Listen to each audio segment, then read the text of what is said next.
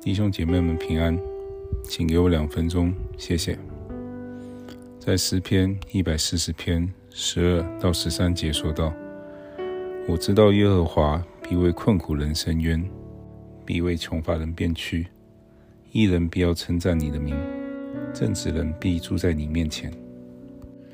基督徒不应以恶报恶，而要以祷告将委屈交托给公义的神。”在诗篇一百四十篇中，大卫恳求神，不要让恶人的心愿和他们的计谋得逞。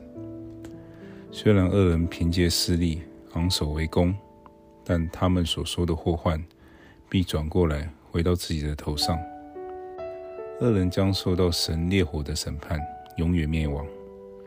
这并非向神倾倒复仇之心，而是吐露心中的痛苦与悲伤。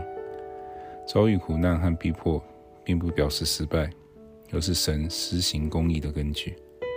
神必为困苦的艺人伸冤，以公义审判残暴的恶人。不能勒住舌头、口出恶言的人，在世上绝无法存活，都将灭亡。最终能到神面前站立得住的，唯有正直的艺人。公义和公平是神宝座的根基。有时我们会觉得世上荒谬而不公平。有时候恶人亨通，一人却平白无故的受苦。然而，公义的神最终会以公义和公平来审判一切善恶之事。让我们一起来祷告：神啊，当我的心被恶言和谎话伤害时，求主帮助我能向你倾吐忧闷和委屈。